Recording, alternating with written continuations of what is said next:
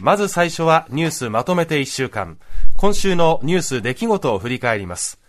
今週のゲストコメンテーターは、日経ビジネス副編集長の武田康江さんです。おはようございます。おはようございます。おはようございます。武田さんは副編集長という立場になったんですね。あ、そうですね。これからあのデスクになります。そうなんですか。はい、今年度もどうぞよろしくお願いします。よろしくお願いします。それでは武田さんとお送りするニュースまとめて1週間。まずは4月3日月曜日のニュースです。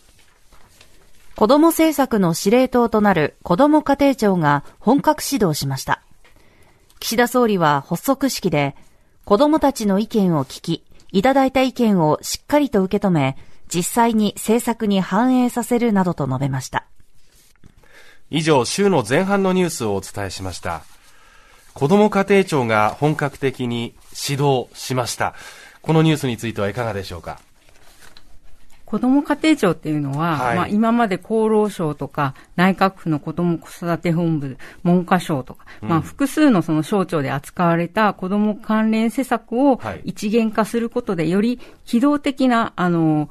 なんですか、子育て対策だったりとか少子化対策を目指すという名目のもとに作られた省庁なんですけれども、はい、やっぱりこの、できたこと自体がやっぱりこう国としてのその少子化対策の一つの意思を示すものなのかなと私は思っていて、はい、まあ今までやっぱり子供ってその未来の担い手でもあるにもかかわらず、はい、その育てる役割の多くはやっぱり家庭に依存してた部分が多くて、ええ、まあ、あの、いわゆる諸外国と比べても、その子供関連の公的支出って日本ってすごくあの、少ないんですね。GDP 比で見ると、はいえー、そう考えると、やっぱり子供は社会全体で育てるんだっていう大きな意思をもっとこう国としても示していかなければならないと。で、その背景にあるのはやっぱりその少子化で、うん、その、昔はその子供を産んで育てるってことが、はい、あの、まあ、なんて労働力になったりとか、親の面倒を見たりっていうことが、個人にとってのプラスがあったんですけれども、はい、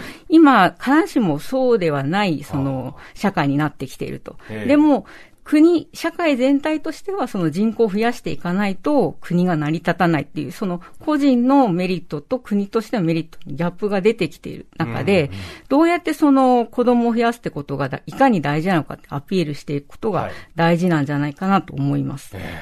なかなかこういった政策に関しては1年2年で結果が出るものではないので、やっぱりじっくりと見続けていくって、これはあの政府もそうですし、我々も国民一人一人が長い目で見ていくっていうことは大事ですよね。そうですね。あの、じっくり腰寄せて長期目線でやっていただきたいなと思います。はい。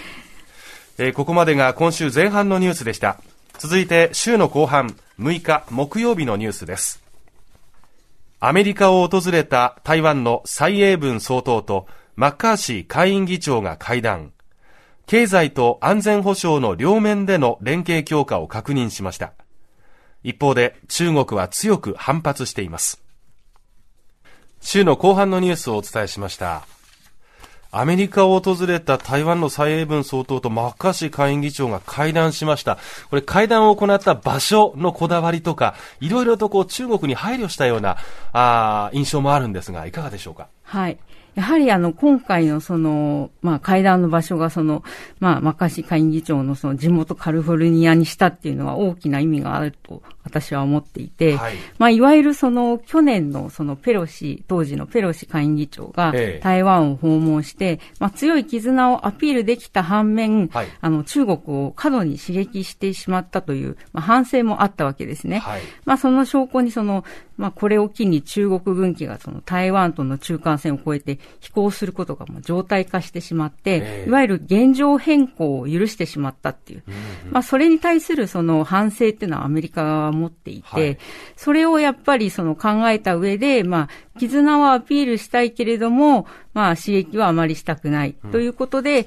やはりその蔡英文さんが、やっぱりこう、あの、中南米の国交を結んでいる国を回るついでに、えっ、ー、と、会談しましたという位置づけにして、はい、あの、カリフォルニアで会ったっていうことなんですね。うんそしてその他にも今週はいろいろなニュースがありました。月曜日のニュースです。岸田総理は国会で花粉症について、もはや我が国の社会問題であると指摘した上で、関係閣僚会議を開催し、省庁横断で対策に取り組む考えを示したということなんですが、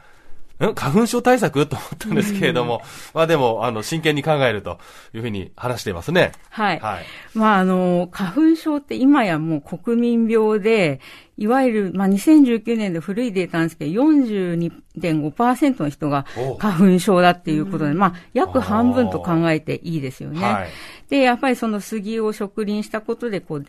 起こってしまったということで、その1960年代からもうそういったその環境省のデータとかを見ると、報告書を見ると書かれてたりしていて、やはりその、まあ、国民病であるからには発症予防だと薬の開発だとか、あと、まあ、今お天気予報でももう一部出てますけど、飛沫予測とか、まあ、あの、今年何十年かぶりに歴史的なそのね、花粉量って言われてる中で、これを機に、やっぱりその国としても対策しなければいけないっていうことだと思うんですね。でもその一方で、やっぱりその、まあ、あの、杉の苗木を、あの、管轄してるのは農水省であり、林野庁だったりとか、あの薬の開発は厚労省だったりとか、はい、こう、縦割りの、やっぱり、こう、行政の中で、まあ、あの、子供対策と似たようなところがあるかもしれないですけど、こう、機動的になれないっていうところがあり、はい、どこまでこの実現性があるのかっていうのは、ちょっと全く見えてこないけど、うん、まあ、進めてくれると嬉しいなっていうところではありますよね。そうですよね。うん、まあ、実は鼻詰まりの時とか、花粉症に私もちょっと今年は結構苦しんだんですけど、ねうん、仕事の生産性とかにも影響出てるっていうデータもあるんですよね。はいいわゆるやっぱ生産性が下がると、経済にもマイナスになるということを、まあ、見ると、やっぱ対策はしなきゃいけない。ええー、あの、おっしゃったからにはちゃんとやってほしいなと思いますよ。すね、はい、期待しています。それからですね、チャット GPT のニュースについてもお聞きしたいんですが、はい、木曜日のニュースですね、はい、対話型 AI、チャット GPT を教育現場でも有効的に活用するため、文部科学省が取り扱いを示すガイドラインの検討を始めたことが分かったということなんですが、はい、チャット GPT、このニュースいかがでしょう？はい。もう AI の進歩ってすごくて、いわゆる今までの AI っていうのはそのデータの分析とか予測が得意だったんですけども、はい、まあ言語生成があってそのコンテンツを作ることができる AI だということなんですけども、うんうん、まあこれが何を教育現場で引き起こしているかというと、はい、まあ、あの、一時期コピペみたいな言葉が流行りましたけど、レポートで。えー、まあ、それと似たような感じで、その、レポートだったりとか宿題を AI がやってくれるってことがもうできるようになってしまったんですね。はいはい、で、去年の11月に、まあ、オープン AI がチャット GPT を世に出してから、アメリカのニューヨーク州とかワシントンとか、あとオーストラリアの一部州とかでは、えー、もう教育現場でチャット GPT 使うなというような、あの、ルールにしたところもあるくらい、やっぱりその影響が出ていると。はい、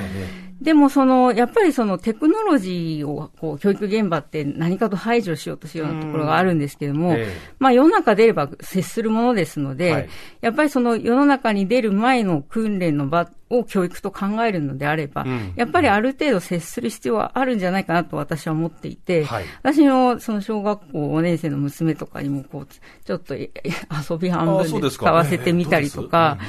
やっぱこう聞き方を変えると答えが変わってくるとか、はいはい、やっぱその AI ってやっぱ意味は分かってないので、ええ、あくまでもその過去の言語のパターンでこう文章をやり取りしてるだけなので、はい、まあそういうことを理解したりとか、え、あとやっぱ考えを広げたりとか、うん、あのね、批判的な思考を養ったりとか、まあファクト必ずしも合ってないんだよってことを知ったりすることがすごく大事だと思うので、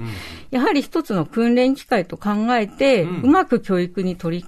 入れるっていう感じでガイドラインは作ってほしいなって、個人的には思ってます。うん。まあ、今回このニュースのきっかけ、教育っていう分野からちょっとチャット GPT 考えたんですけど、北村さんどうですか？日常でこのチャット GPT。はい、ああ、でも、あの、やっぱりこう話題になってるんで、うん、ちょっと使ってみましたよ。おおどう？どんな使い方した？えっ、と、うん、例えばなんかその、脚本を考えてほしいとか、はいはいはいはい、こんなシチュエーションでなんかワンシーン作ってとか言ったらわーって作ってくれるし、それはすごい面白いなと思ったけど、うん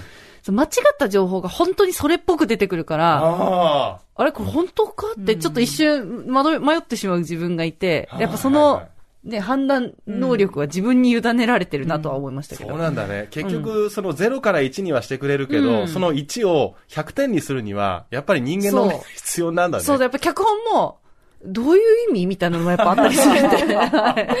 本当、うん、私もね、あの、テレビ番組を通じてこのチャット GPT をちょっと使ってみたんですけど、うん、私は例えば子供の習い事を始めるときって、まあ加入すれば簡単なんですけど、大会するときって結構気を使うのね。はいはい、どういうふうにやめ方？言い分を考えたらいいか、うん、それをこのチャット GPT に考えてもらいたいっていうのと、はい、あとは何か、まあ、後々、あの、PTA の会長とかを引き受けるときにですね、はい、スピーチを3分でやってくれと言ったときに、まあ、ひな形の原稿みたいなものをこのチャット GPT に使ってもらいたいなとか。あとはね、これ真面目な話、はい、性教育とか、金融教育とか、うん、ちょっと親として言葉にしづらいなっていうときに、うん、チャット GPT に子供向けに話すにはどうしたらいいかなっていうベースを考えてもらうとね、すごく良かったなと思いました。あの、うん、例えば哲学チックなことを哲学科の学生に語ってくださいっていうと難しい表現になるんだけど、うん、幼稚園の子供たちに説明するとどうなるっていうと、言い方がちょっとまろやかになるのね。うん、だからその辺のバリエーションをチャット GPT を、まあ、相方として、パートナーとしてこう相談相手みたいに使うっていうのも一つありなのかなとは思いました。うん。うん。えー、まだまだ話したいことんですけど、ね、結構ね、これから議論になってきますよ。すね、このチャット GPT はね、はい、えー、今週のニュース、1週間のニュースをまとめてお伝えしました。